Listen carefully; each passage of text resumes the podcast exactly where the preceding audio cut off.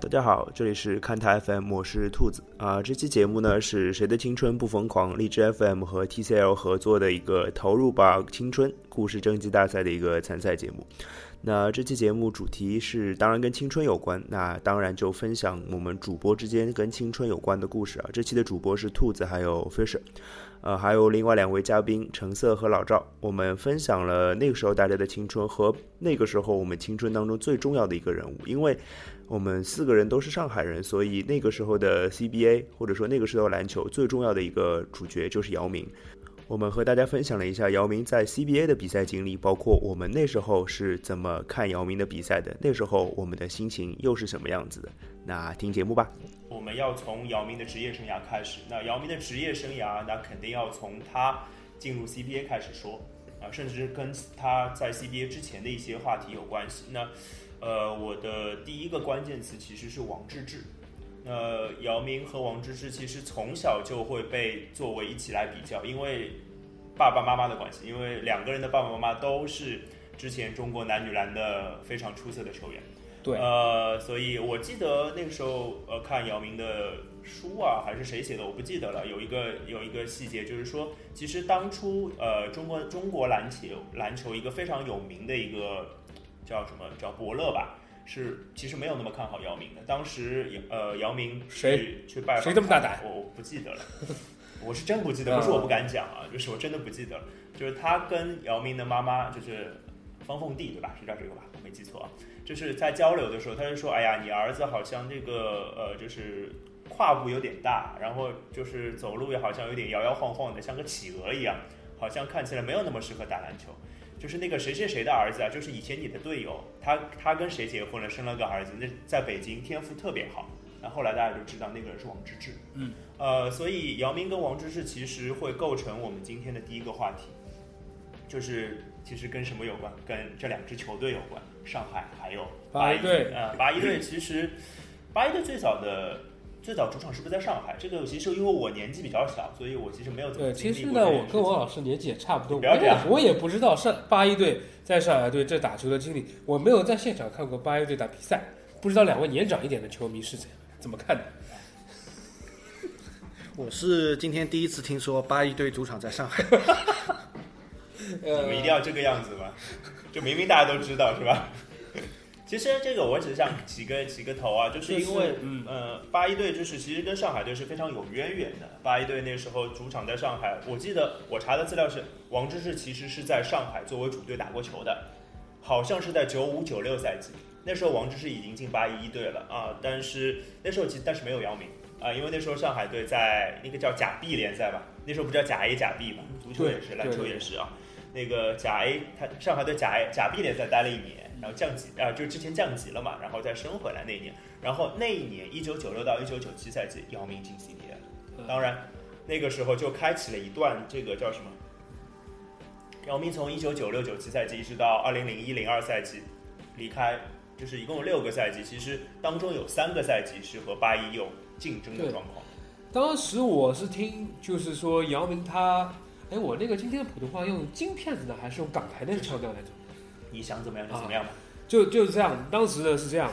呃，姚明呢他说，我看到王治在场上，我觉得哦，这个人其实好厉害，我觉得我我在各方面都要都要都要超越他很的，屌，很屌。其实有点不太可能，只是说我我可以有点接近他就可以了，是这个样子。对，那个时候其实姚明，我记得啊，就是那时候就 CBA 还有很扯淡的扣篮大赛，然后参加的是姚明和王治郅。对，那那已经是后来的事情了。对，那他们我觉得扣的很都很烂，都很烂，但是还是夺得了很高的分数。对，对啊，就是哎呀，我怎么也这样了？ 哎，这个我回来，回来，回来，回来，刚刚演演过了啊。啊，哎，就是我觉得其实姚明那个时候可能在我记得是一九九九到两千赛季开始，就是已经进入一个这叫什么军户争霸的一个感觉，就是对姚明，然后姚明带领的上海队吧。啊，姚明带领上海队，当然上海队那个时候可两个外援，八一队到现在一样都没有外援，对吧？但那个时候八一队的苗子是可能全中国最好的，他是全中全中国选材的。那是必须的。然后陈胜跟老赵，你们看一下，你们对姚明那个时候，那个时候你们有什么有那那那个时候有什么有什么或者特说别的你们印那象个？时候看球你啊，们在嘛？你们在或干者嘛？说你们有印象的比赛，或者说你们觉得啊比较，呃，对姚明来说，或者说对上海队来说，有什么值得记忆的时刻？那个时候的比赛，我记得 那个时候上海队就有点类似于前两年的那个广东队啊，啊就是好像常规赛总归是赢的，啊，季后赛是季后赛，反正第一轮也是随便练练的。对。然后反正就是冠军肯定是和八一就永永远的两个对打。对我我这个我这个我有查过资料，就是九九到零零赛季、零零到零一赛季、零一到零二赛季三个赛季都是上海打八一啊。那个其实这三个赛季的话，呃，应该说上海队在越来越好。其实八一队也没有退步了，我觉得上，但是上海队真的在越来越好，体现在好几个方面。首先，姚姚明、刘伟的成长，因为他们那个时候应该是从二十岁长到了二十二岁，那个可能就是长球长得最多的一个年纪，特别是姚明。呃，然后嗯，还有就是外援好像一年也比一年更好了，有这样的感觉。所以呃，姚明呃作作为这个上海队，然后挑战八一队嘛，年年都作为一个挑战者的姿态去出现。我印象特别深的有一场比赛，就是我不知道你们有没有印象，就是某一个赛季的揭幕战，然后是在上海，上海主场打八一，然后那场比赛上海队是是不是应该是不是第一次赢八一，我不记得了，但是是赢了，然后赢得还挺漂亮的。因为那个时候我记得有一个焦点就是，王治郅那时候就出了名的就是喜欢往外线打嘛，他有外线投篮的能力，然后投得准。然后姚明呢就觉得姚明是那种很努力的球员，他是他他是觉得他怎么练应该都练得出来。然后那一场比赛一开场，姚明就连进了两个三分，我印象特别深，就是那两个三分投完之后，好像八一队就被投懵掉了。哎，王老师，当时你在哪里？我在电视机前面啊，哦，当时你几岁呢？我几岁啊？十十二三岁吧，十三四岁吧。哦，那还啊是印象是还是蛮深刻的。我其实看球不算太早吧，我觉得就是在之前，我觉得我也我也没有办法去回忆很多东西了。就是大概那场比赛是我 CBA 印印象比较深，前期比较深刻的一场比赛。就是意思是说，你刚刚说的那个镜头啊，我有想到姚明在奥运会上那个打比赛的那个样子，他上来也是投了三分球，哎，对的，是不是？打打美国队吧？对对，他的他想要表达的意思就是说，哎，我不怕你，对，就是他可能就是想表露出一种信号吧，对，是不是啊？一种信号，就国家队的比赛，我们到时候在我们会单独有节目来讲。就是说他表面和王治郅还是好兄弟，但是他的表现就告诉你，你会的我也会，对啊，就是我会的你不一定会哦。我比你高啊，身高我比你高是吧？我一寸长一寸强啊，，对啊，我这个调调换回来吧啊，换回来换回来，换成正常的。你啊你哎谁呀、这是谁？我不啊认识，呃，这个这是阿鱼阿鱼啊，啊。那这个这是飞车是吧？我我啊想好好的说一下，好好的说一下，感慨一下，换成瑜伽模式。当时呢，中国篮球出现两个高人，一个是王治郅，就是杨毅模式，一个是姚明啊，姚明。那么这两个人呢，给到我们中国篮球很强大的内线的力量。那么他们在 CBA 赛场上的争夺，也是我们当时所有球迷所热议的。热议的焦点无非就是谁更强，王治郅强还是姚明强，谁的天赋强，啊，谁的内线能力强，谁的外线能力强，无非就是这个。对，当时我觉得，因为我们那个时候年纪都还蛮小的，所以其实还是会被这样的话题左右的，就是对我们到底要争个那很简单嘛，因为你球强迷还是我他强很简单，很直入，哎，你到底谁强其？实我其实觉得我们做这个节目还是有局限性的，因为我们都是上海队球迷，所以那那那种那样的争夺，我们一定会站在姚明那一边，对吧？哎，你错了，王老师，我这我这里我要说一句，我其实一直认为王治郅更强。那你继续啊，你找找我找点其反实击，你我快点，其实我真的认为王请治给郅出更强。论，请对方那辩友给个出论那据。个陈瑟跟老赵，你先等一会儿啊。就就拿那个刚才说到的那个三个赛季的争夺，嗯，总冠军争夺，上海跟八一、是对王治郅他在回忆的时候也是说，当时他跟上海队打总决赛的时候，其实挺紧张的，啊，他会他拿出了百分之一百二十的力量去跟姚明去对抗。是，他知道姚明将来一定会成为一个角色，然后然后呢，他也是说很有信心去拿拿下比赛。我们我想回忆的是这个三三年总决赛里面，王治郅在八一队的两年，是上海队是全输的。那个我一定会给出一个就是反面的例子，就是其实上海队有谁？很简单，上海队就有姚明，当时还没有特别成熟的刘伟，然后加上两个外援，加上一个张文琪，对吧？啊上海队主力阵容是这五个人，你看八一队主力阵容是谁？范冰、张劲松、李楠、刘玉栋、王治郅，你这全是国家队的，啊搞个屁呀、那那替不补还有那不管的，那那不边还有管。谁啊？这个呃我数不清楚了。但是第三年王当王治郅一走的话，姚明他带领上海男篮就夺得冠军。我觉得这个冠军，他好像并没有那么闪光。呃，这个姚明没那么闪光，你这扯淡吧？没有，我不是，我是这个冠军的成色啊没那么闪光。冠军的成色跟成色有什么关系？对啊，这其你再反驳我也没用 的。不是这个我，这就是我个人的观点，我就是觉得这个冠军拿的并不，并不那么这的个只光能明这样讲，因为我们没有办法提假设性的问题，对吧？因为没有办法假设王治郅还在，嗯成长了一年的姚明会怎么样，对吧？有一句话对了，你再怎么反驳他没用的。对啊这逼着我爆爆粗口是吧？这个就这个就是一直以来我这这姚明他们打他们打他每年的总决赛我都在看的，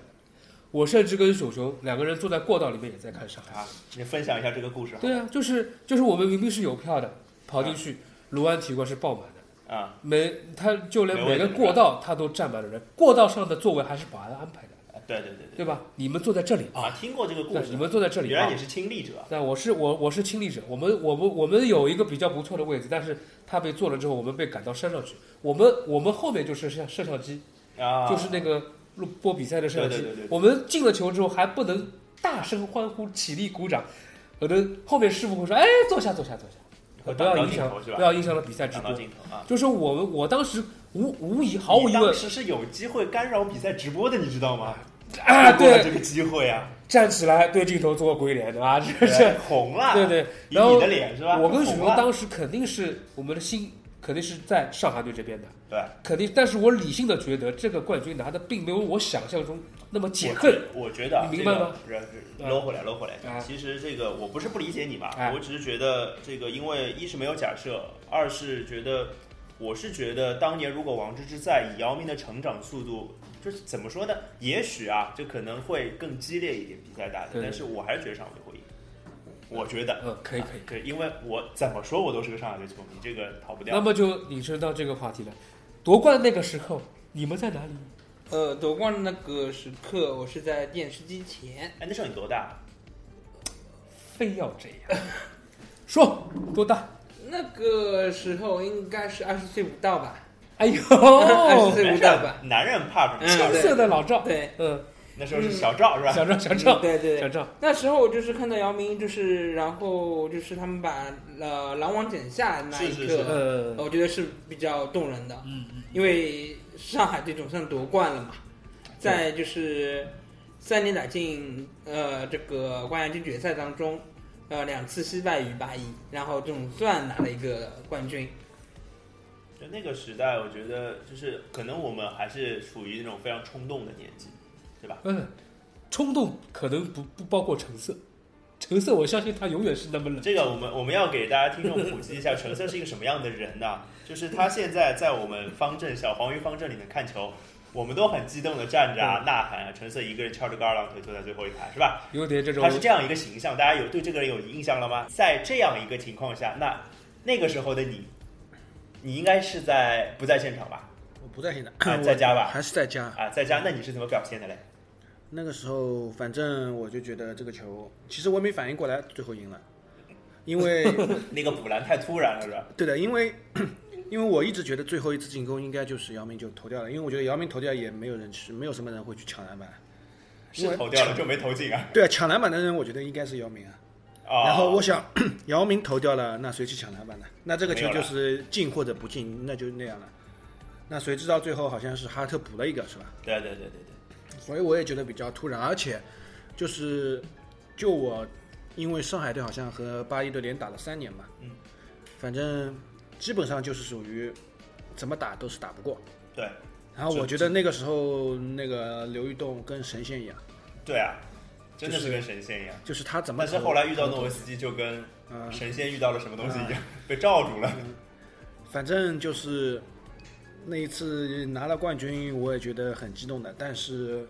整体来说的话，我觉得我同意费雪所讲的，就是后后面那个冠军的成色其实不是很足。呃，这个怎么讲呢？就王是老师，王老师再次搬出他的理论跟我不们不管不管不管理论不管理论，我这个就是你没回答我的问题啊！你好好听主持人的问题好吗？我问题是你王老师的顾左感右而受言当时的表现是什么，对吧？ 感你的感受，你的表现是什么？就是你有没有很激动？没有，我的感受就是明年姚明终于可以全 NBA 了，啊，这个这个其实，哎呀，这个应该放在节目节目最后讲的啊。因为其实，因为其实不管是常规赛还是季后赛，就是看姚明打出一些很统治性的比赛，就是怎么，就是好像就是我一直就在心里面就就就在 YY，就是他去了 NBA 之后会会是什么样？哦，你想的比较远啊，这对啊从小就深因为谋远虑啊。没有，因为我想姚明已经在 CBA 这个这个这个这个场面上已经是已经对是啊，这姚样明那个时候，我对补吧一点数据吧，就是有一场比赛，我记得是二十一投二十一中，拿了四十九分，这个我印象很深。然后还有就是，好像场均是大概得分我不记得了，但是五个盖帽还是六个盖帽吧，应该是。没有，首先我觉得，首先他没人盖他，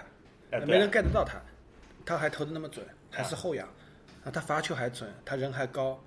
那个时候还瘦，对吧？跑的也挺快的。对，我觉得这个已经是一个无敌模式了，所以我一直不知道他到了 NBA 到最后终于会发。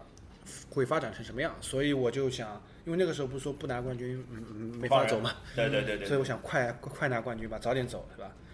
这个当然是我们之后要讲的一个话题啊。关键其就实是那个时候没有人知道 CBA 和 NBA 的差距到底有多少。我觉得啊，就是我们当然以姚明为主，我们聊一些跟当下的时事有关的东西，就是那个时期、那个那个当下有关的东西。那其实我觉得以姚明的在上海队的这个经历来说，有一场比赛，我觉得你们都没提到，这是我想提的，就是对上海球迷来说，其实挺不堪的一个回忆，或者说听起来挺难受的一个回忆，就是二零零一年的全运会。哦，这个我印象很深，上海队就全场都是五个人在打。就挺挺悲惨的，嗯对对挺对悲壮的一场然比赛后。嗯，打得非常的努力，打得非常的拼命。我觉得五个人都都什么，都打到最后快快快撑不住了呃那基种。本上都是在靠意念在打。对，那五个对人来，我们纪念一下他们吧。我说一个，啊你们说一个，杨明，中贾乔忠，张文琪，刘 伟，还有一个是谁？对，还有一个可能大家没有那么熟悉，海瑞对，海瑞啊，海瑞，他应该是新疆人，嗯然后得分后卫，然后上海队就硬是没有换人啊，但是拼到最后，然后我记得上海队最后一个进攻，贾少忠过了刘玉栋一个，然后打进了一个，把比分追平，但是刘玉栋最后绝杀，然后三分绝杀，然后我印象很深，就是刘玉栋出手，他晃掉了谁啊？是姚明还是贾少忠？忘了，晃掉之后出手，我就知道比赛输了，因为他一定会投进。因为那个时候刘玉栋对我们刚刚提到，刘玉栋对我们的印象是在，就是他没有投他投不进的球，就是这种感觉。这个我觉在得，国内没有他投不进的球。对啊，就是那个时候的感觉是特别特别不好受的。然后就就牵涉到后面一年，就是其实这个之后就是总决赛了嘛，后面一年的总决赛，然后上海队就赢了，对吧？所以呃，怎么讲呢？就是应该说见证了一个上海姚明，其实见证了一个，或者说他引领了一个上海队的一个上升的趋势。好，关于姚明的故事，我们今天就分享到这里啊、主要是关于八一队，还有关于王治郅的故事。那看台 FM 之后会推出一系列关于姚明的系列节目，叫做《闲话姚明》，那么大家敬请期待喽。今天节目就到这里，拜拜。